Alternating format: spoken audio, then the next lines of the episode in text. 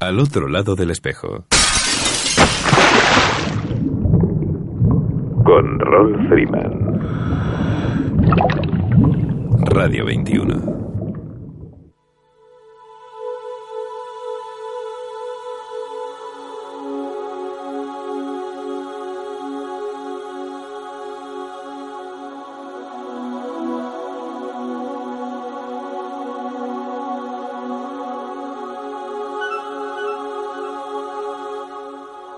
Hola amigos, saludos salados y bienvenidos a una nueva edición de Al otro lado del espejo.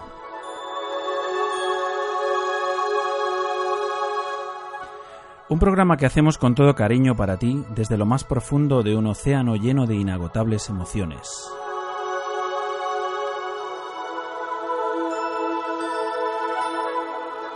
Emitiendo desde tu emisora favorita, Radio 21, a través de las ondas de la frecuencia modulada desde el 107.9, 107.8 y 107.5.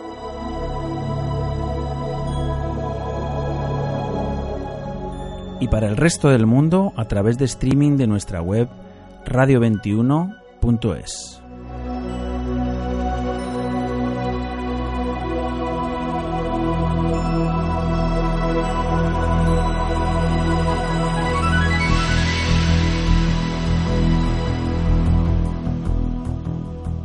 Comenzamos hoy un programa especial, esperamos que el primero de muchos más, dedicado enteramente a Croacia, un bello país cercano o lejano, según se mire, con infinidad de islas y costas bañadas por un mar Adriático de aguas cristalinas, paraíso de los amantes del mar, del buceo en pecios y cuevas, pero dejemos que sea Sania Jelic quien nos lo cuente personalmente.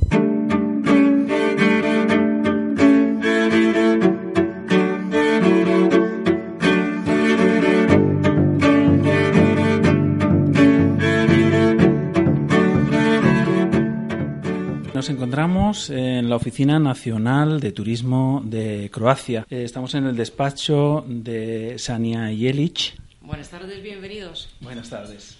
Croacia en este momento es la estrella del turismo europeo en España. ¿Cuál es la receta para este éxito? Pues yo creo que el hecho de que Croacia tiene una tradición turística de muchas décadas, de hecho hay lugares en Croacia que celebran el 150-160 aniversario del inicio del turismo, pues eso ayuda, por un lado. Por el otro, tenemos una oferta muy amplia para distintos tipos de turismo, pues tanto para el turismo, digamos, vacacional más tradicional que sería de touring, o sea, de, de recorridos y circuitos por el país para visitar la herencia cultural y natural. Tenemos muchas Luego tenemos eh, también una oferta pues, cultural de entretenimiento, de festivales, de conciertos, de distintas actuaciones, que también pues, son un motivo para, para visitar el país. Para no olvidar la gastronomía, que es sobre todo para el viajero español es muy interesante porque utiliza los mismos ingredientes que se utilizan aquí en España, solo que en, Croacia la mezcla a veces puede ser distinta, con lo cual es una mezcla muy buena de lo conocido pero con un toque distintivo. Eso digamos para el turista tradicional. Luego tenemos muchos parajes pues mm, que también son interesantes, mm, eh, parques nacionales y parques naturales, ocho nacionales, once naturales, en los que se pueden hacer un montón de actividades deportivas también interesantes. Y, por supuesto, tenemos todo lo que está debajo del mar, que es la parte que nos interesa en este momento. Ah, bueno, y todo eso pues salpicado en una costa de casi 6.000 kilómetros, 6.000 kilómetros que incluye la circunvalación de las islas y de las pues 1.244 islas que tenemos.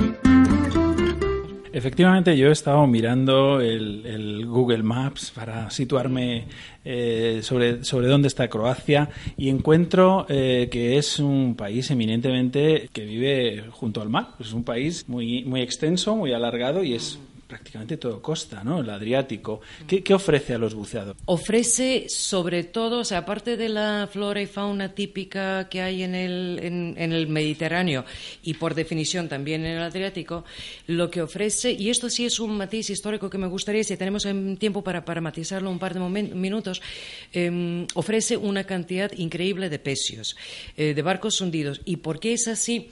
Más que nada, si se mira el mapa de Europa y se mira dónde está el mar Adriático, se ve que el mar Adriático ha sido siempre, o es, eh, la, la vía marítima más cercana hacia Europa Central, con lo cual todo el comercio mm, durante décadas, bueno, siglos mejor dicho, ¿no?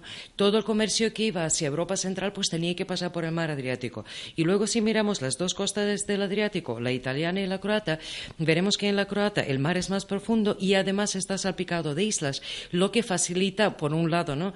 La navegación, o sea, es más propenso para la navegación que la costa italiana. Dicho eso, tanta isla, islote, roca y todo lo demás que hay ha sido durante, pues, mm, ha sido desde siempre un reto muy importante para los navegantes, porque claro, al haber tantos lugares donde se pueden proteger, pues está bien si uno se protege, pero a veces no daban con una roca que o no estaba identificada o que estaba tapada por, el oleaje o lo que sea, y claro, pues unos cuantos barcos naufragaron. Los barcos que han naufragado en el pasado, en el pasado remoto, pues los barcos eh, romanos, griegos y tal, de aquellos barcos no queda prácticamente nada porque al ser eso, al ser barcos de madera, la madera se ha desintegrado. No obstante, se siguen encontrando yacimientos de ánforas. De hecho, el fondo marino está salpicado con, muchísimas ánforas. No sé si hay una evidencia, pero desde luego se siguen encontrando ánforas nuevas por un lado y por el otro, mm, por, dar un, ejemplo de la, de la, variedad que hay. En el año, creo que fue en el año 96, 97, un turista belga estaba buceando por ahí, como quien no quiere la cosa, y a 43 metros de profundidad vio una cosa en el fondo que parecía tener una forma rara y tal, y resulta que era una de las seis estatuas del apoxiomen que existen en el mundo hoy sacaron la estatua, o sea, vieron que era una cosa extraña, pues mm, llamaron a las autoridades, sacaron aquello, lo limpiaron y evidentemente, efectivamente, pues era esta estatua del apoxiomen. Apoxiomen es, el, es el, la palabra que se utiliza para denominar a los atletas griegos cuando después de las competiciones y tal, pues estaban en una postura de relajación, se untaban el cuerpo con, con aceite de oliva y con una espátula se limpiaban pues el polvo y tal, ¿no? Y si miramos la historia de, del siglo pasado, pues cuando ya los barcos se construían, en fin, de otra forma.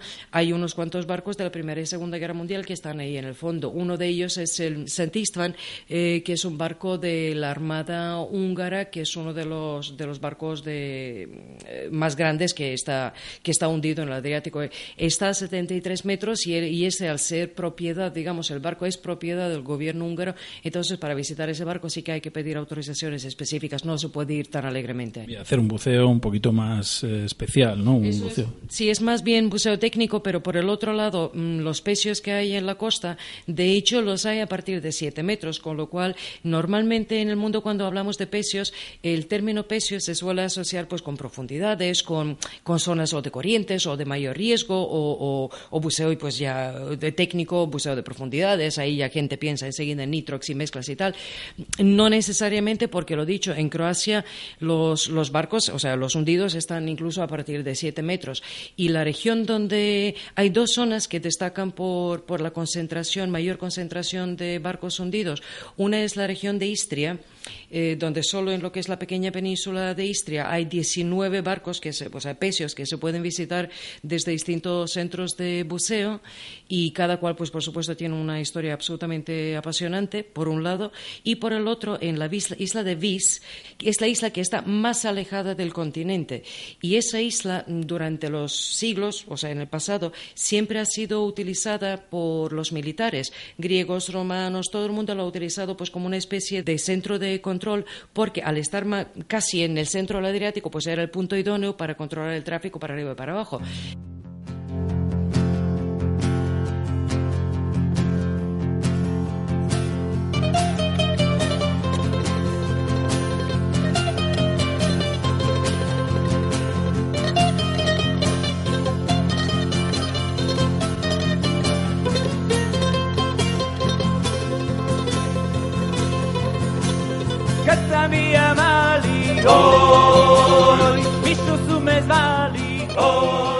El croata es un idioma bastante complicado de aprender de cara a un viaje de buceo, sobre todo para los españoles que nos cuesta muchísimo. ¿Qué idiomas eh, hay que manejar o con qué idiomas hay que manejarse para comunicarse con cierta seguridad en Croacia? Pues mm, como comenté antes que el turismo en Croacia tiene muchísima tradición, pues esos 150, 60 años, eso ya de por sí antes supone que los croatas eh, manejan idiomas. Entonces, el idioma más extendido en toda la costa de Croacia es el italiano y luego todo el mundo chapurea más idiomas, o sea, chapurean o hablan quién mejor, quién peor, pero el inglés, el alemán, el francés, incluso, incluso el castellano, porque resulta que ahora bueno, es desde risa, pero bueno, es así. Mm, incluso ahora pues están poniendo últimamente unas telenovelas, creo que son venezolanas, y ahora todo el mundo pues está aprendiendo el castellano, pero las frases son un tanto limitadas, en plan, te quiero cariño y tal, todo eso con un acento ahí curioso, pero bueno, la gente se maneja. Además, al viajero español le quieren mucho en Croacia porque, otra vez, al ser un destino tan turístico, Croacia, ¿no? Estamos acostumbrados pues que nos visiten gente de todo el mundo, entonces, bueno, pues cada nacionalidad tiene su estereotipo tipo, digamos, su forma de ser. Y el español cuando llega a Croacia con esa forma de ser, pues tan abierta, tan natural, tan, tan, tan amigable, ¿no? Que tiene el español, pues el croata se desvive.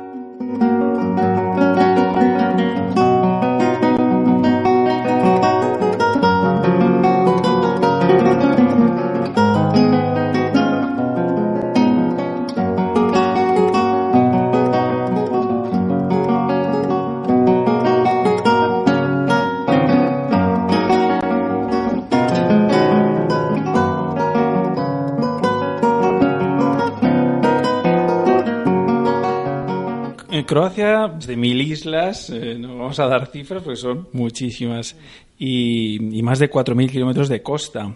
Eh, ¿Cómo son los medios de transporte en una realidad geográfica tan peculiar? Pues buena pregunta. De las 1.244 islas, roques, islotes y tal, solo aproximadamente, o solo unas 60 islas están habitadas. Y digo aproximadamente porque hay islas que, las islas que no tienen agua eh, suelen estar habitadas únicamente en el verano, cuando la gente pues ya se organiza el transporte de agua y tal. Las, aquellas islas que tienen habitación población permanente sí que están conectadas con, el continente, con ferries, con catamaranes, con lanchas, con barcos, en fin, depende del tamaño de la isla, ¿no? Con lo cual, a cada isla que está habitada se puede llegar en transporte público. Y además el transporte público, o sea, el transporte en el transporte marítimo en Croacia mm, sigue siendo subvencionado por el gobierno, eso se va a acabar en un plazo previsible, pero de momento sigue subvencionado, con lo cual los precios son francamente atractivos, mm, por no ir mencionado, pues que de un tramo, como ejemplo, bueno, de verdad, o sea, por 5 o 6 euros se puede llegar a una isla, ¿no? Eso por un lado. Y por el otro, dentro de, mm, para la comunicación dentro del país en sí, pues tenemos autopistas, una red de autopistas que son de peaje. Lo que pasa es que también hay en paralelo una red de carreteras nacionales. Esas carreteras nacionales suelen tener un poco más de tráfico y son carreteras enormemente panorámicas. Entonces, ¿qué pasa? Que todo el mundo mm, quiere llegar rápido, pero a la vez quiere ver cosas que no combina muy bien. Entonces, los que tienen prisa, pues que vayan a la autopista, que los peajes pues son razonables, no sé, Zagreb, de Zagreb a la costa son unos 10 euros, razonable o no, pero bueno, ese es el precio más o menos. Y, luego en lo que es el tramo de la carretera nacional, pues ahí la verdad es que el paisaje invita a quedar separado pues cada, tres kilómetros, por decir algo, pero son, son, son viajes muy, muy amenos.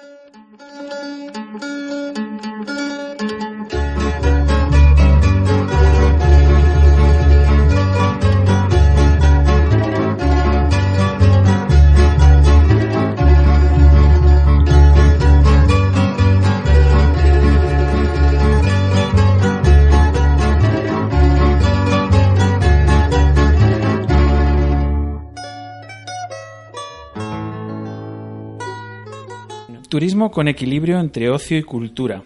¿Qué comunidad regional puede ofrecer más en este aspecto? En principio todas, porque al haber eh, tenido mm, tal variedad cultural eh, por distintas razones históricas, por no entrar ahí ahora, eh, hay mucho que ver y se puede combinar muy bien. Empezando por quizás lo más conocido, que es Dubrovnik, que todo el mundo que va a Croacia, pues digamos que la ciudad más conocida de Croacia suele ser Dubrovnik a nivel, a nivel mundial, ¿no? Y entonces, pues la gente cuando está ahí, pues quiere ver Dubrovnik, que también es patrimonio de la humanidad, y ahí la oferta, pues aparte de ver la ciudad, también es una, una gastronomía extraordinaria, rinconcitos por descubrir, que en una semana la gente se agobia porque todavía no ha visto todo, ¿no? Y otros que van y en dos horas dicen, bueno, pues vale, ¿y ahora qué?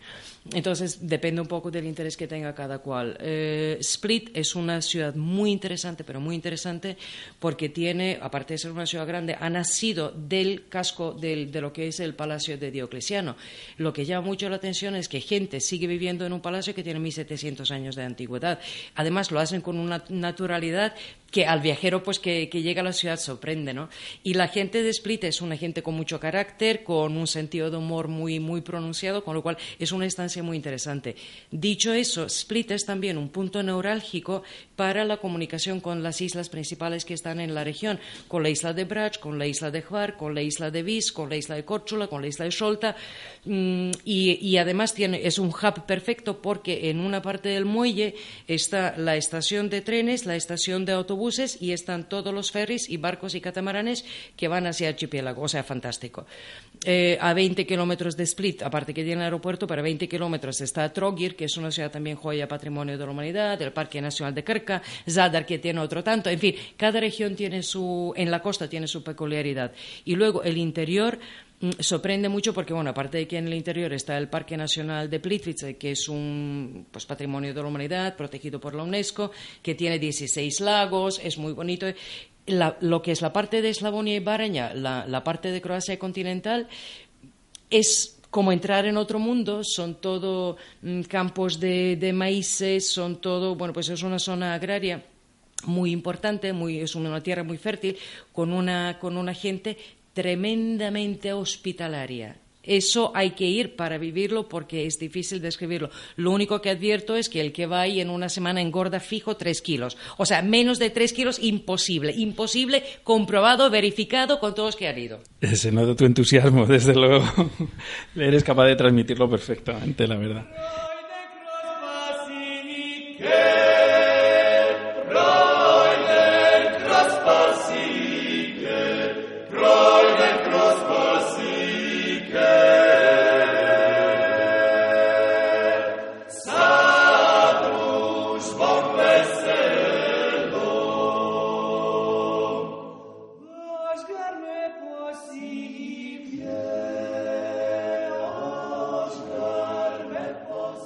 El, el 1 de julio, Croacia entrará en la Comunidad Europea. Para el turista español, eh, ¿qué cambiará? En este momento no creo que vea ningún cambio mayor porque el viajero español puede entrar en Croacia con, el, con un DNI en vigor, con lo cual tampoco hace falta pasaporte y cuando y todavía no vamos a entrar en la todavía no vamos a adoptar el euro. Habrá se está viendo qué legislaciones se van a ir cambiando, pero bueno, los capítulos todos para entrar a la Comunidad Europea se han cerrado, con lo cual ya iremos viendo poco a poco. El cambio que se hizo y que realmente no está vinculado con la entrada a la Comunidad Europea, el el cambio principal que se vio es que este año eh, se ha rebajado eh, el impuesto que aplica para hostelería. Mm, antes las, comidas y bebidas y otros servicios turísticos estaban sujetos a un IVA del 23, 24, 25% y ahora se ha bajado al 10%. Con lo cual, eso es una, una, rebaja importante, con lo cual pues se podrá tomar ese café, incluso dos, se podrá probar ese vino y probar el otro también. En fin, el, todo eso pues se ha, puesto más asequible. La idea también, lo que era importante para el país, era que mm, incrementemos nuestra competitividad en, comparado con otros países.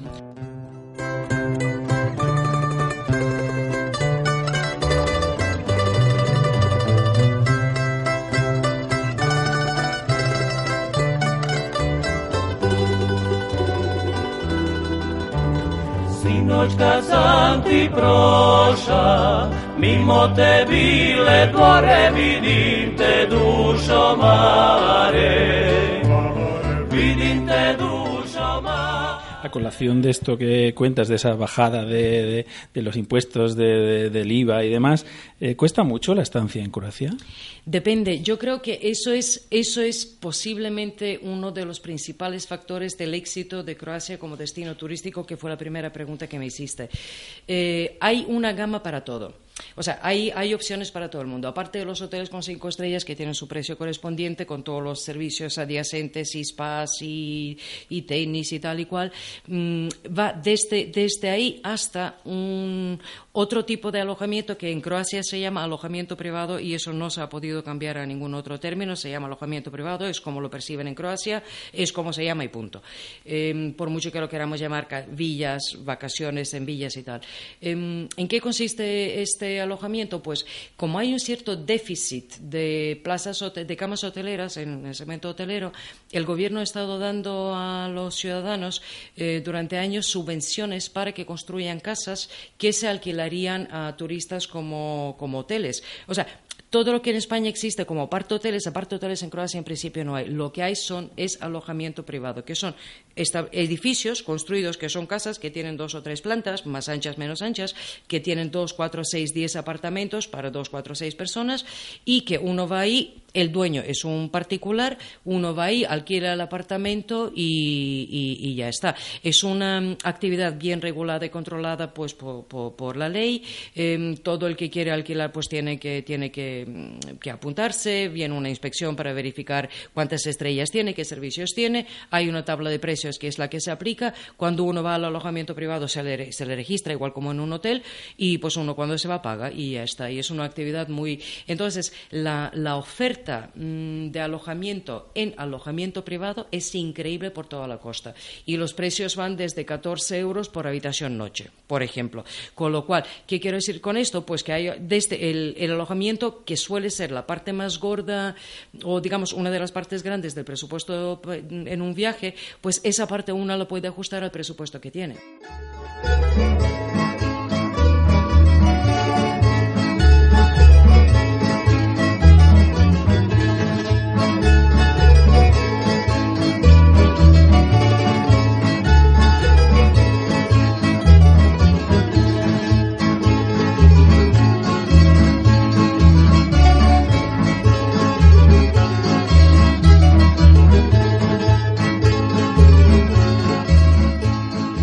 Volviendo un poco al, principio también, a nuestro, a nuestro tema estrella, que es el buceo, que es lo que nos mueve, eh, ir a visitar Croacia, además. Mm.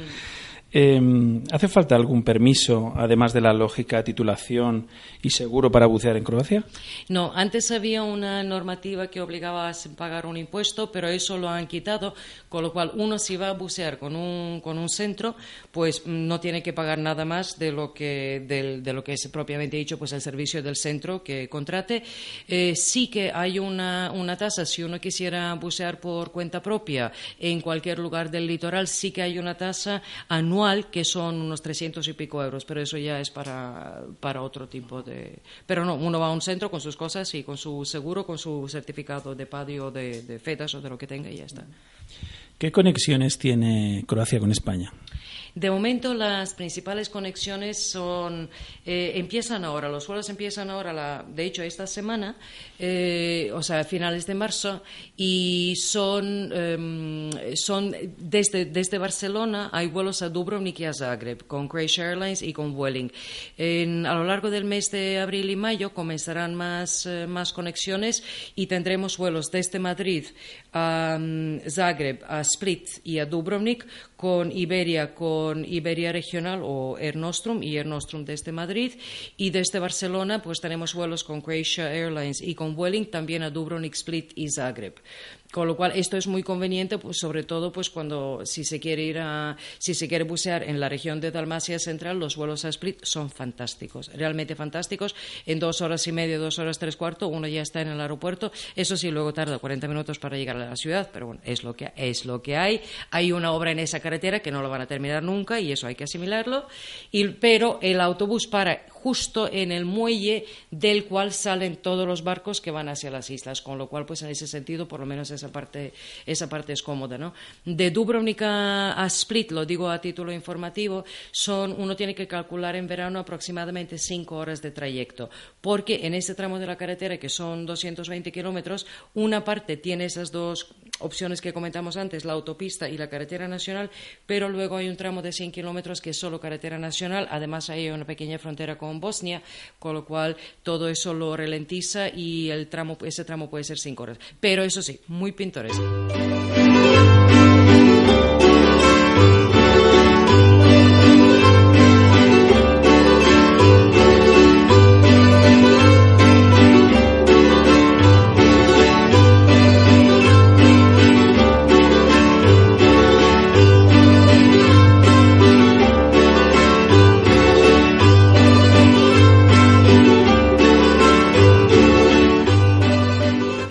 Si algún grupo de españoles eh, de los que eh, oyen nuestro programa, nuestros oyentes y demás, eh, nos organizamos y queremos hacer este viaje a Croacia, pues, pues de cara a este verano, desde cara a esta final de la primavera o, en fin, porque no sé exactamente cuál es la mejor época para, para ir a disfrutar del mar y si tenemos que, si es conveniente que pasemos por aquí, por tu oficina, para que nos eh, ayudes a, organizar estas rutas y estas, estas eh, excursiones. Mm.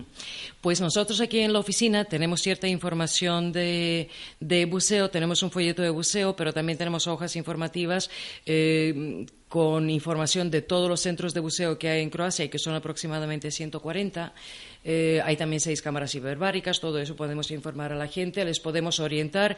También hay varios centros de buceo en Croacia que están siendo proactivos, que es buena noticia porque están interesados en el mercado español, o sea, eh, quieren, quieren ampliar su actividad y también con un poco de suerte, ojalá tengamos también algún tour operador español que ofrezca programas para grupos a Croacia este verano, que quizás en la primera fase facilitaría las cosas. Dicho eso, cualquier persona que viaja a Croacia y está por la costa, pues puede pasar por un centro de buceo y decir, oye, pues me gustaría hacer alguna inmersión, como hacemos pues cualquiera de nosotros cuando estamos en cualquier lugar, ¿no? Que si tenemos un momentín libre, pues ya nos escapamos al, ya estamos en el centro de buceo buscando, ¿no? Entonces eh, puede ir con cualquier centro de buceo y hacer las inmersiones. Pues nosotros que tenemos buenos amigos en, en turoperadores aquí en España y demás, eh, especializados precisamente en viajes de buceo, eh, bueno, estamos seguros de que a partir de este programa eh, algún contacto se podrá de alguna manera consolidar. Me gustaría, me gustaría mucho porque creo que creo que estamos tenemos que, mm, eh, que que cambiar quizás una pequeña, bueno, una, cierta percepción. Eh, yo creo que en el mercado español se piensa un poco que el Adriático es como el Mediterráneo y total el Mediterráneo lo tengo aquí en casa. Mm, en fin, sí, es cierto, el Adriático sí que tiene parte este, o sea, evidentemente es parte de este, de este acuatorio, ¿no? Mm, no obstante, la visibilidad que hay en el Adriático, porque no tenemos arena, el matiz que hice antes, tenemos costa, pero lo de la arena más bien poco. Lo que tenemos son rocas, guijarros, rocas en todo tipo y forma, ¿no? Y tamaño y color.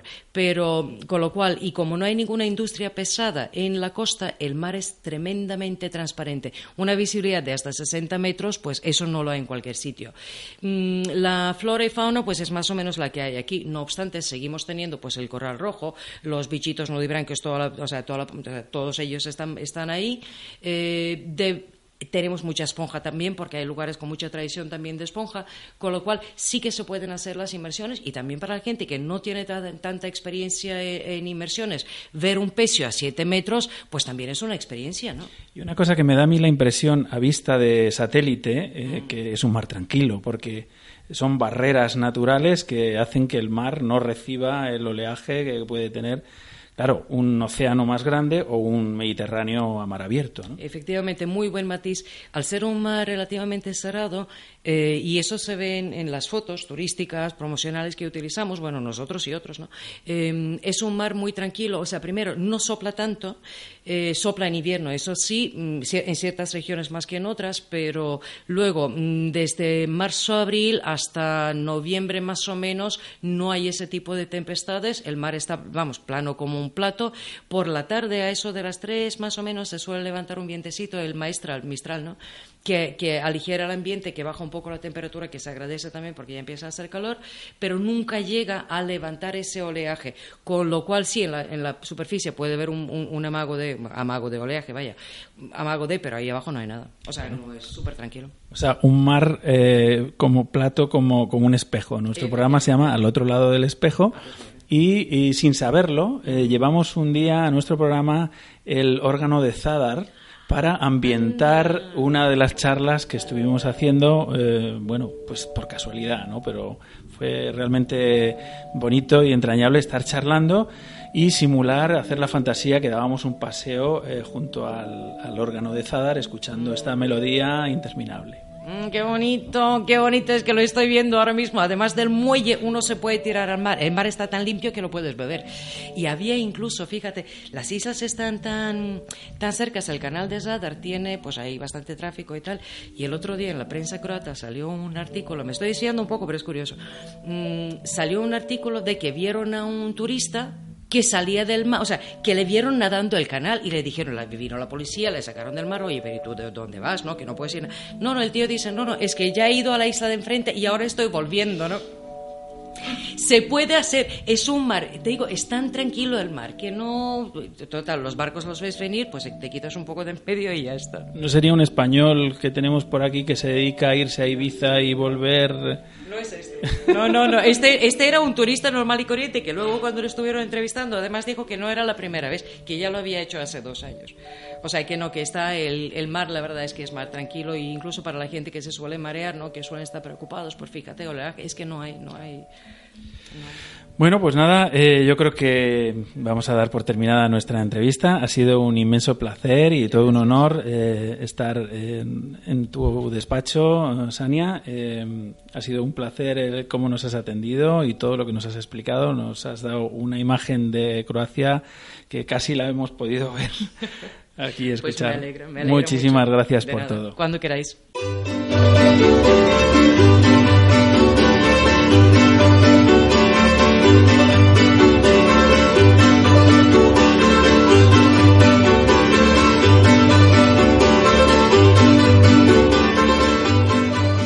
Al otro lado del espejo.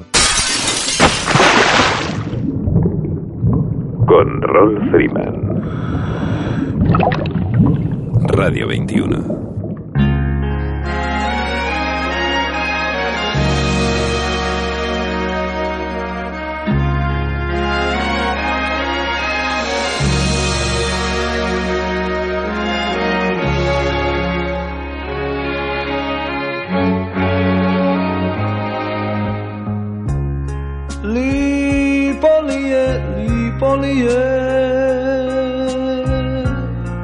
na lažini suvoj ležat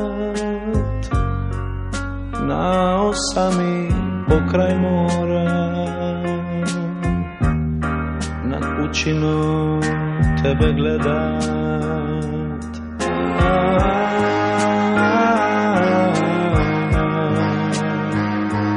Moj galebe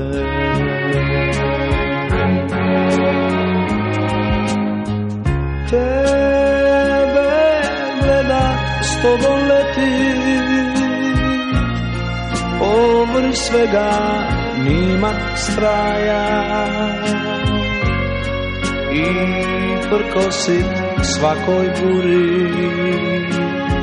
I ne veri čas vaja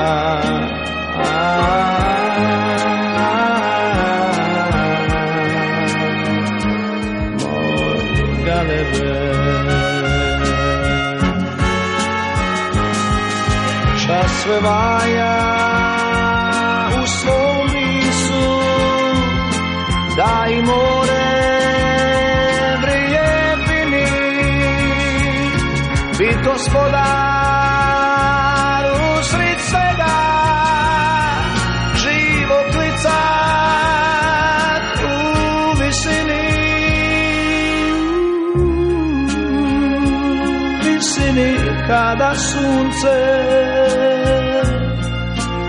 bez pristanka nama sije i da ništa na tvom nebu i na moru pisno nije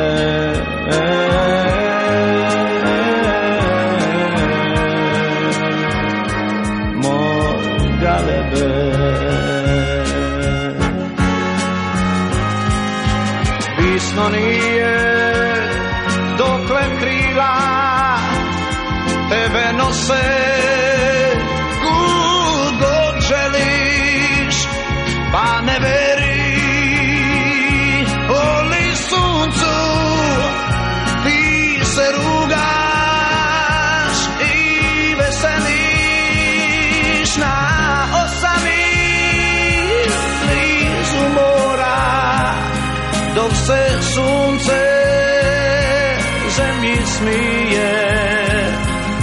szansę być.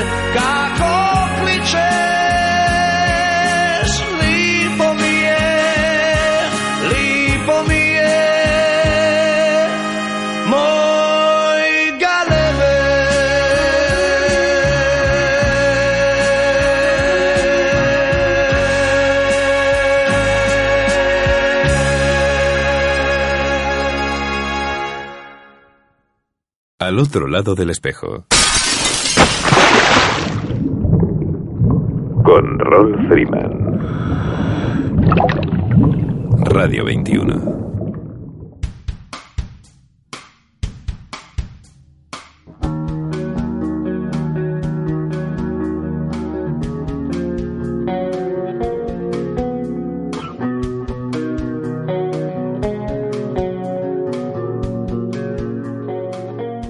Incorporas a la sintonía, estás escuchando Al otro lado del espejo, un programa especial con la mirada puesta hacia el Adriático que baña las hermosas costas de Croacia.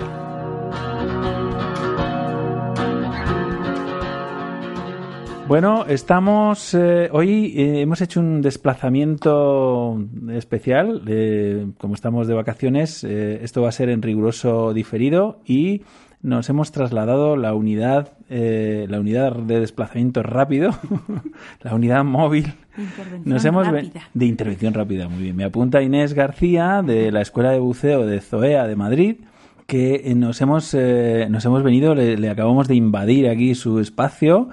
Y, y hoy en vez de por teléfono la tenemos eh, al ladito y vamos a hablar de alguna especie, como siempre, ¿no, Inés? Claro, mucho mejor en persona. Y en este programa especial dedicado a Croacia hablaremos de un pez que tiene mucho que ver con la Semana Santa, el pez de San Pedro. Ah, muy bien. Fíjate que yo había pensado, digo, en estos días de recogimiento y oración hablaremos del pulpo, por lo del púlpito. Pero Pues es- hablaremos del pez de San Pedro, cuyo nombre científico es Zeus faber, que Zeus hace referencia al, al dios supremo. Eh, este pez tiene un aspecto inconfundible, que eso es muy agradecido por los buceadores porque no siempre los peces son fáciles de identificar. Y el aspecto que tiene, pues es un pez de cuerpo alto y está comprimido lateralmente, como si lo hubieran aplastado lateralmente. Y es curioso que este pez no tiene escamas, solamente tiene una, una línea de escamas que corresponde a la línea lateral, en la parte de arriba del cuerpo. Y su cabeza es enorme. De hecho, es un pez muy apreciado en gastronomía, pero del que se puede aprovechar poco porque tiene la cabeza tan grande que se, que se extrae poca carne de cada ejemplar. Dicen que tiene una carne muy sabrosa que se parece al besugo. Y siguiendo con la descripción del animal, pues tiene unos ojos también muy grandes, una cabeza así bastante recta y la boca es enorme en comparación con el tamaño del cuerpo y la tiene en posición oblicua, mirando hacia arriba. Y es una boca protráctil, que es capaz de emitir hacia afuera la mandíbula cuando va a cazar. Se alimenta, ya que hablamos de su boca, de otros peces más pequeños y también de crustáceos y, algún gusano. Y lo que hace, como es un mal nadador y bastante torpe, pues se va acercando despacio a, la presa y cuando está cerca hace una aceleración rápida, des- despliega las mandíbulas y se come a la presa. Y luego también lo más curioso quizá es que tiene una aleta dorsal única y los primeros radios de esta aleta son espinosos y tienen una prolongación que hace que el pez tenga un, un aspecto característico, como si fueran unos filamentos muy alargados que dicen algunos autores que eso lo pueden utilizar para disimular, eh, para camuflarse entre las hojas de la posidonia o de las algas que a veces se esconden. Y luego, ¿qué más podemos contar de este pez? Su color es verde grisáceo, verde oliva, con reflejos amarillos y tiene dos medallones negros ribeteados de amarillo a ambos lados del cuerpo. Y de ahí viene su nombre común, porque dicen que son las huellas dactilares que dejó San Pedro cuando cogió a este pez. Sale en un fragmento de, del Evangelio. Mira, no sabía. Ya buscaremos el fragmento exactamente. y luego, en cuanto al tamaño, pues es un pez de tamaño medio, de unos 40 centímetros. A veces puede llegar a medio metro, pero normalmente 40 centímetros. Y puede pesar entre 1 y 3 kilos. Mm. Y en cuanto a su comportamiento, cuando se le ven las inmersiones es, se le suele ver solo, es solitario. Y puede verse sobre todo tipo de fondos, de roca o a veces sobre sedimento blando escondido, como decíamos, entre las algas o las, o las hojas de la posidonia. Y suele estar en profundidades, pues desde casi la superficie hasta 200 metros. Y se encuentra en todo el Mediterráneo, también en, en la costa atlántica y en las inmersiones que hay en Croacia, en las que yo no he tenido oportunidad de estar, pues parece ser que es muy común, junto con el caballito de mar y otras especies típicas del Mediterráneo. Y volviendo a la gastronomía, pues se puede cocinar de muchas maneras diferentes y parece ser que es muy bueno para hacer sopas de pescado y para hacer concentrados de esos de pescado que se llama el fumé. Y si queréis probarlo en Croacia, tenéis que pedirlo por su nombre en inglés, que es John Dory. Qué de cosas hemos aprendido, ¿no? Pues sí, la verdad es que sí. Hombre, yo eh, te decía, te decía antes al principio, antes de que empezáramos a grabar, que, lo había visto en, en, San Sebastián, en Donosti, en una inmersión, y, lo he visto también en, en la zona de Begur, por ahí, pues, pues en los Ullastres, me parece, o por ahí en esa zona. y lo viste en solitario. Y lo vi en solitario, sí, efectivamente. Me llamó la ¿Y pudiste comprobar que nada, que es bastante torpe nadando?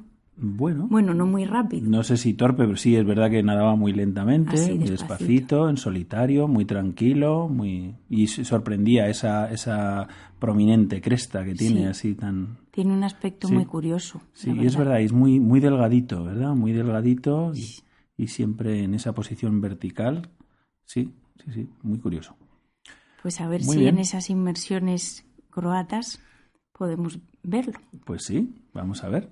Muchas gracias por venir. A ti, Inés, por recibirnos, dejarnos un ratito contigo, contarnos, eh, como siempre, algo nuevo, algo diferente sobre, sobre las especies eh, marinas.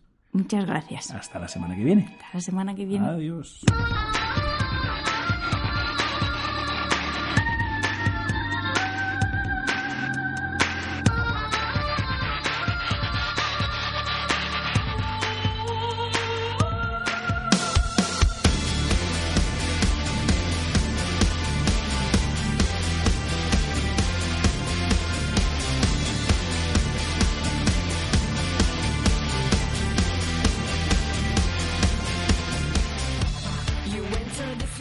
La cara oculta es un espacio presentado por Luca Belladonna y dedicado al buceo de exploración. En esta ocasión tan especial nos presenta su visión personal y particular de su Croacia. Hoy quiero hablar de Croacia, de mi Croacia. La llamo así porque veraneando eh, ahí en su mar me he formado como buceador y en su tierra he crecido como persona. Empecé a bucear en el norte de Croacia en el principio de los años 80, cuando cada inmersión era una pequeña exploración.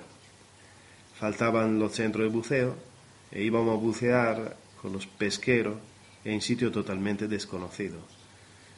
Mi equipamiento era un bibotella de 12 más 12 y dos reguladores de Cresi, de estos bastante antiguos.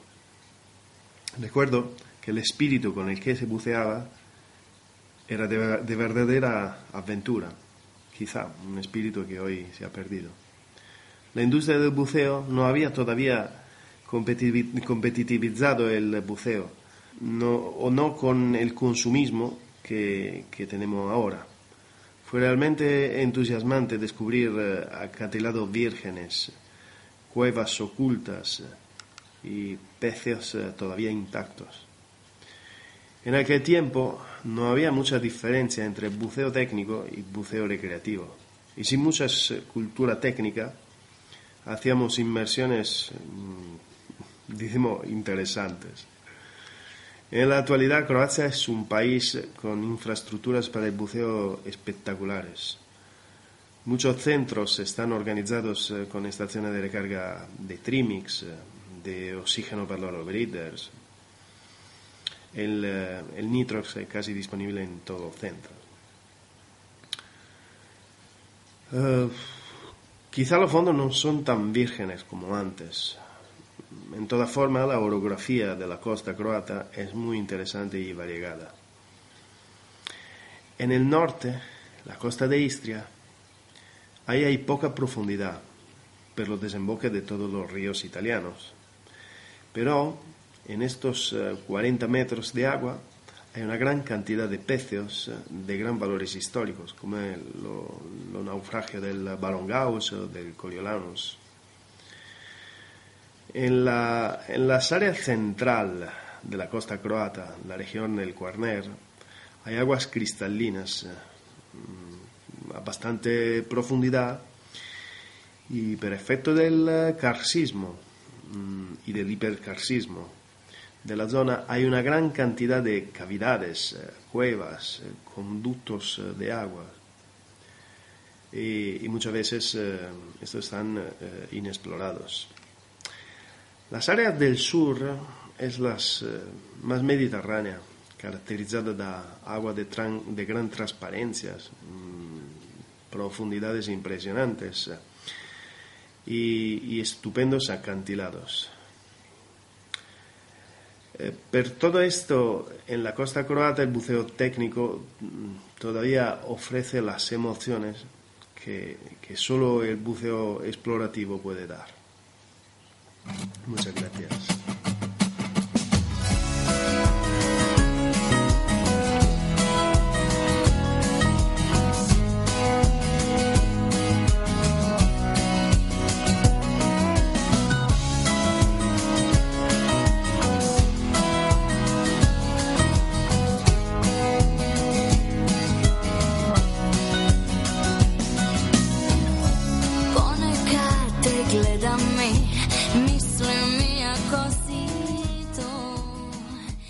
Profundizando en nuestro programa especial dedicado a Croacia, hoy tenemos con nosotros un invitado muy especial. Durante muchos años, presidente de la Federación Croata de Buceo y en la actualidad miembro destacado de la Confederación Mundial de Actividades Subacuáticas, por todos conocida como CEMAS.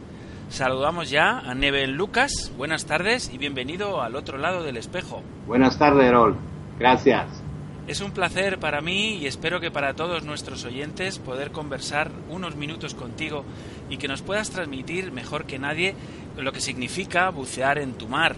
Muy bien, es mi placer hablar de mi mar, mi pasión de buceo, eh, especialmente cuando se puede hablar eh, con otros buceadores.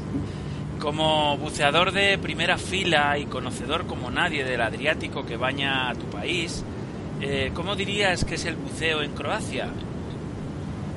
buceo en Croacia tenemos el mar Adriático que eh, está como el todo mediterráneo, no hay mucha vida porque es en un mar eh, pobre, el Mediterráneo, y no se puede paragonar con los otros mar rojo, pero nosotros eso que tenemos son muchos especies de historia que ah, van desde ah, tiempos romanos hasta la Segunda Guerra Mundial. Eh, eh, eso es, ah, tenemos muchos, muchísimos especies que, han, una, que dan una meta de, nuestro buceo. me voy a hablar, a mí personalmente me gustan más el, el, el, pecios más viejos, que son los pecios de la Primera y la Segunda Guerra Mundial. Me gustan más que, que los pecios romanos, porque aquí uh, puedes ver el barque, puedes uh, explorar. Uh, por el momento, cuando hay los pecios romanos, solamente tienes las ánforas, eh, es muy difícil ver el barque, el, el pecio. ¿no? Por eso me gusta bucear en pecios eh, nuevos, podemos decir. Me gustaría que nos hablases de una expedición importante que tuvo lugar hace unos años, y me refiero al proyecto eh, Sven Isvan, y posteriormente otros pecios de la Segunda Guerra Mundial, precisamente. Eh, sí, sí, muy bien. Uh, Saint Isvan es un pecio de la Primera Guerra Mundial. Es un acorazado de Marina Austrohúngara que fue, que fue Croacia, tenía a ser la parte del imperio austrohúngaro. ¿no? y por eso tenía que estar en el lado de, ellos en la Primera Guerra Mundial. El Saint Istvan es un nombre de origen húngaro que es uh, uh, Santo Stefano ¿no? o Saint uh, Joseph, es, como, como, lo podemos decir, pero es un um, acorazado que fue el, una de las más grandes barcos de, de marina. Fue, tenía que participar uh, en, en, la, en, la, batalla, se dice, puede decir batalla. Sí, claro. En la batalla de, de Otranto, pero no, no, puede llegar nunca a este lugar porque estaba humida, humedida de, de barcos italianos, más de, de, de capitán Rizzo. ¿no? Eh, uh, este barco tiene una, una, una importancia uh, histórica de, por uh, los italianos, porque fue una victoria muy grande de, de Marina italiana, y tam, también por húngaros. ¿no? -huh. Pero el barco está en Croacia, en el nuestro mar, seis millas antes de Isola di Premuda la profundidad es eh, 77 metros. Por eso es uh, un, un, pecio que tiene que hacer las expediciones muy bien organizada, haciendo el buceo técnico. Nosotros hemos hecho muchas expediciones, uh, más que cinco o seis, por uh, explorar y ver este, este pecio y tener algunos factos históricos también. Uh -huh. qué, qué, importante es eh, el hecho de, de, esa profundidad porque eh, está fuera del alcance de, la inmensa mayoría de los buceadores, tan solo para los más eh, experimentados ¿no? y para los más preparados en exploración. Sí, como, como el pecio está tamaño, ¿no? tiene uh, 150 metros largo, eh, uh, empieza también en la, la, profundidad de 45 metros hasta 67. Por eso es posible también uh, verlo en aire. también es posible verlo, pero si, lo, si vamos a hacer un, un, buceo serio. Tenemos que usar helio, eh, Trimix, uh, también uh, el circuito cerrado que hemos usado para estar más tiempo y eh, uh, ver más cosas. En el barque está voltado, ¿no? el peso está voltado, por sí. eso arriba hay la, las hélicas ¿no? y, y, si quieres entrar en el pecio, tienes a tocar el fondo ¿no? profundo. Sí. Sí.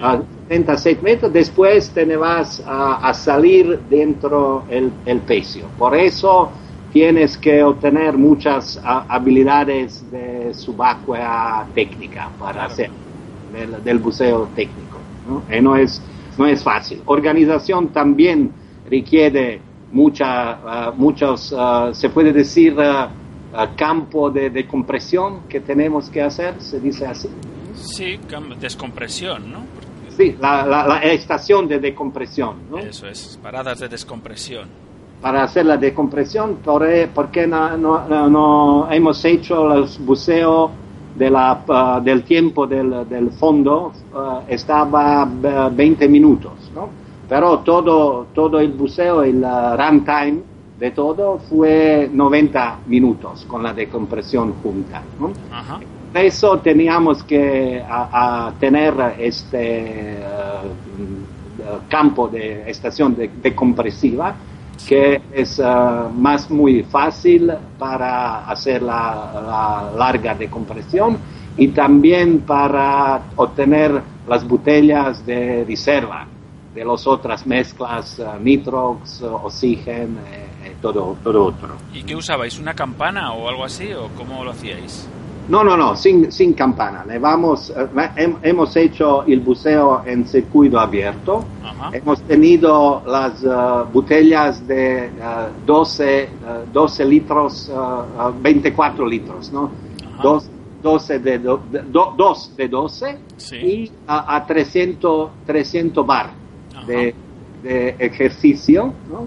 Y con esto, con, una, con un consumo de 15 litros por eh, minuto, te puedes estar eh, en la profundidad por 25 o 30 minutos máximos. Claro. Después vamos a, a- a- a salir arriba y vamos a, a cambiar el- los, los- los gas ah, trimix con el nitrox 36 o 32 y después, después de 9 metros vamos a hacer todo con ah, nitrox 80 el, Ujú. de compresión.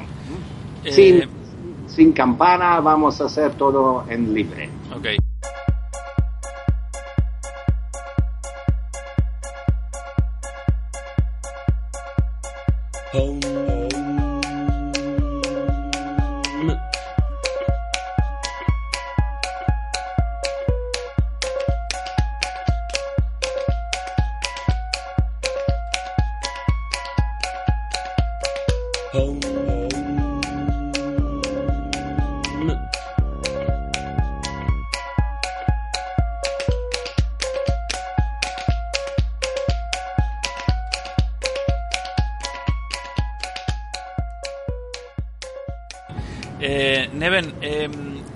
¿Qué, qué prefieres, los, los pecios o las cuevas? Ma cre- tengo que decirte los, los pecios, porque para mí ah, hacer el buceo en pecios es el máximo de, de- de buceo que se puede hacer, porque tienes que tener muchas habilidades para ah, bucear en el pecios, ¿no? Tienes que conocer todas las técnicas de, de- de buceo para hacerlo con seguridad. Sí, efectivamente. Eh, además, que supongo que en la expedición eh, eh, haréis múltiples, eh, digamos, eh, ac- actividades o acciones dentro de la propia expedición, además de grabar eh, el, el descenso con alguna videocámara, hacer exploración como, como en una cueva, no sé si metéis hilo guía, hilo de Ariadna. Sí, sí, sí, también. Cuando te vas a entrar en el pecio, ah, tienes que hacer el filo de, Ariana, que lo vamos a usar. Eh, teníamos ah, los, ah, los ah, ¿cómo se dice? Los cómpitos o los metas especiales. Teníamos que entrar en el salón, se puede decir, del, del, del barque que es, eh, tenía muchas eh, cosas de, de equipaje Sí. también eh, eh, que vamos a, a, a coger ¿no? Eh, por el museo, porque después de las nuestras expediciones han, a, a Pula, que es una ciudad en Istria, en la Croacia, han hecho un museo que tiene un departamento que está dedicado a Saint Y allí tienes, hemos, hemos eh, hecho también las letras, eh, las letras de nombre que fueron hechas en bronzo. ¿no? Bronzo le hemos eh, cogido desde el pecio y ahora se le pueden ver al museo con todos otros objetos allí. Qué bien. Eh, Neven, si, si únicamente tuviéramos la oportunidad de hacer una sola inmersión en Croacia, ¿cuál sería, a tu juicio, la inmersión que no deberíamos perdernos por nada del mundo? Hablando de, de pecios o hablando de otras cosas. La que, la que tú prefieras, la que tú digas, eh, si vas por una vez a Croacia, esta Mm. es la inmersión estrella. Ah, la emisión estrella. Eh, es, es, es difícil porque no hay muchas, pero quiero decir yo como un uh, buceador técnico que usa circuito cerrado también, me gustaría uh, bucear uh, desde 60 a 80 metros de profundidad. Y tienes que ver, el, el Saint Istvan no es abierto a, a las buceo normal, ¿no? Se puede hacer solamente la, la, la expedición científicas, expediciones científicas, y por eso uh, me gustaría decir que Sentisfan tiene que, que verse, ¿no? Pero no se puede, no se puede, tienes que obtener el uh, permiso especial, Claro. tienes que hacer una cosa científica para, para hacerlo, ¿no? Sí, Por sí. eso tenemos uh, a la isla de Vis, no sé si, si lo sabes dónde está, Ah, es una isla que tiene ah, muchos pecios a las profundidades menos, menos ah, de, de- de 80 metros, pero tenemos también un avión B-17 de la Segunda Guerra Mundial, Ajá. es todo entero, ¿no? no está, no está destructo porque está ha aterrado en la superficie del, del mar y después de 5 o 10 minutos ah, ah, ha ah, tocado el fondo. ¿no? Sí. Por eso está todo interno, entero Mm. en, en, en la profundidad y por eso pienso que uno que lo puede hacer tiene que verlo también. Ajá. Pues, eh, pues nada, Neven, eh, yo desde luego estoy deseando que eh, más pronto que tarde organicemos una, una expedición a, a Croacia eh, Sí. de la mano de nuestro común amigo Luca Veladona y Sí. eh, podamos visitar eh, pues aquellos eh, puntos de inmersión, aquellos eh, estos pecios de los que tú nos estás hablando y bueno, quién sabe si por lo menos visitar el, el Sven Isvan, eh, aunque solo sea por fuera, ¿no? y poder hacer alguna foto y, y sobre todo conocer el Adriático y conocer eh, Croacia que, que está más cerca de lo que pensamos.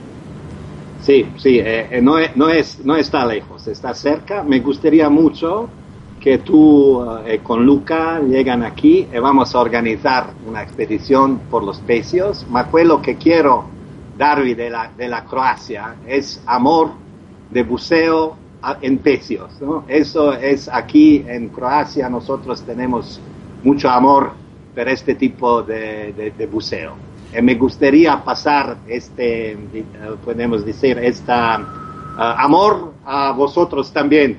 Muchísimas gracias, eh, Neven. Eh, para mí ha sido un placer, un privilegio y un verdadero honor eh, poder eh, charlar con, contigo y, y poder escuchar eh, tu relato sobre, sobre la expedición en el Sven Isvan y, y sobre mm, el buceo en Croacia, que, que es bastante desconocido en España.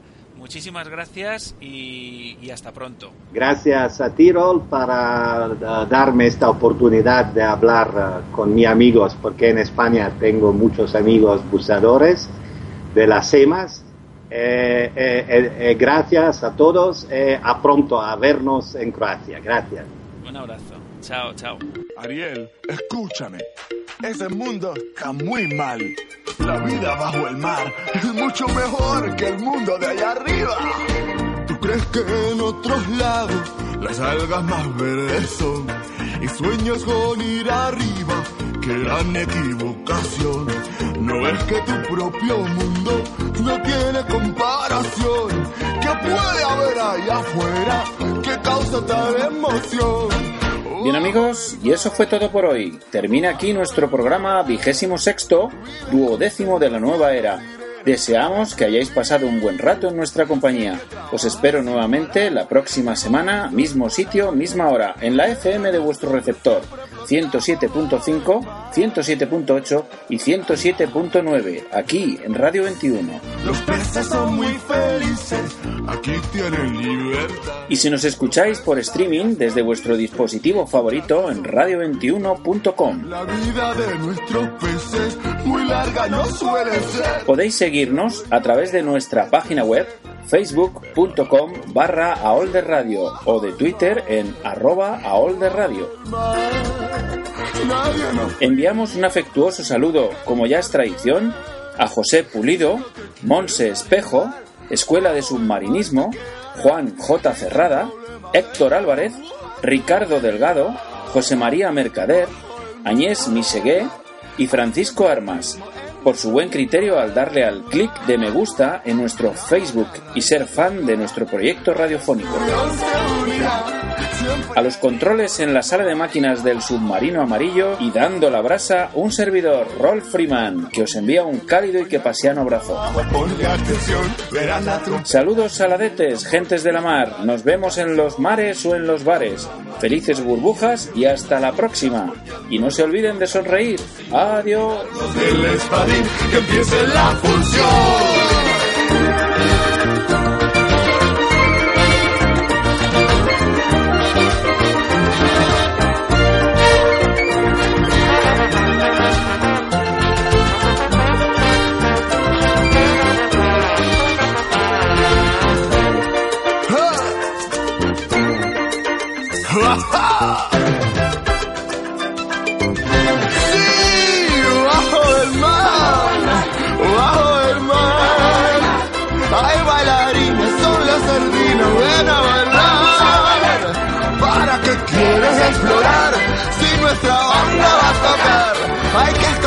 Las almejas, el mar.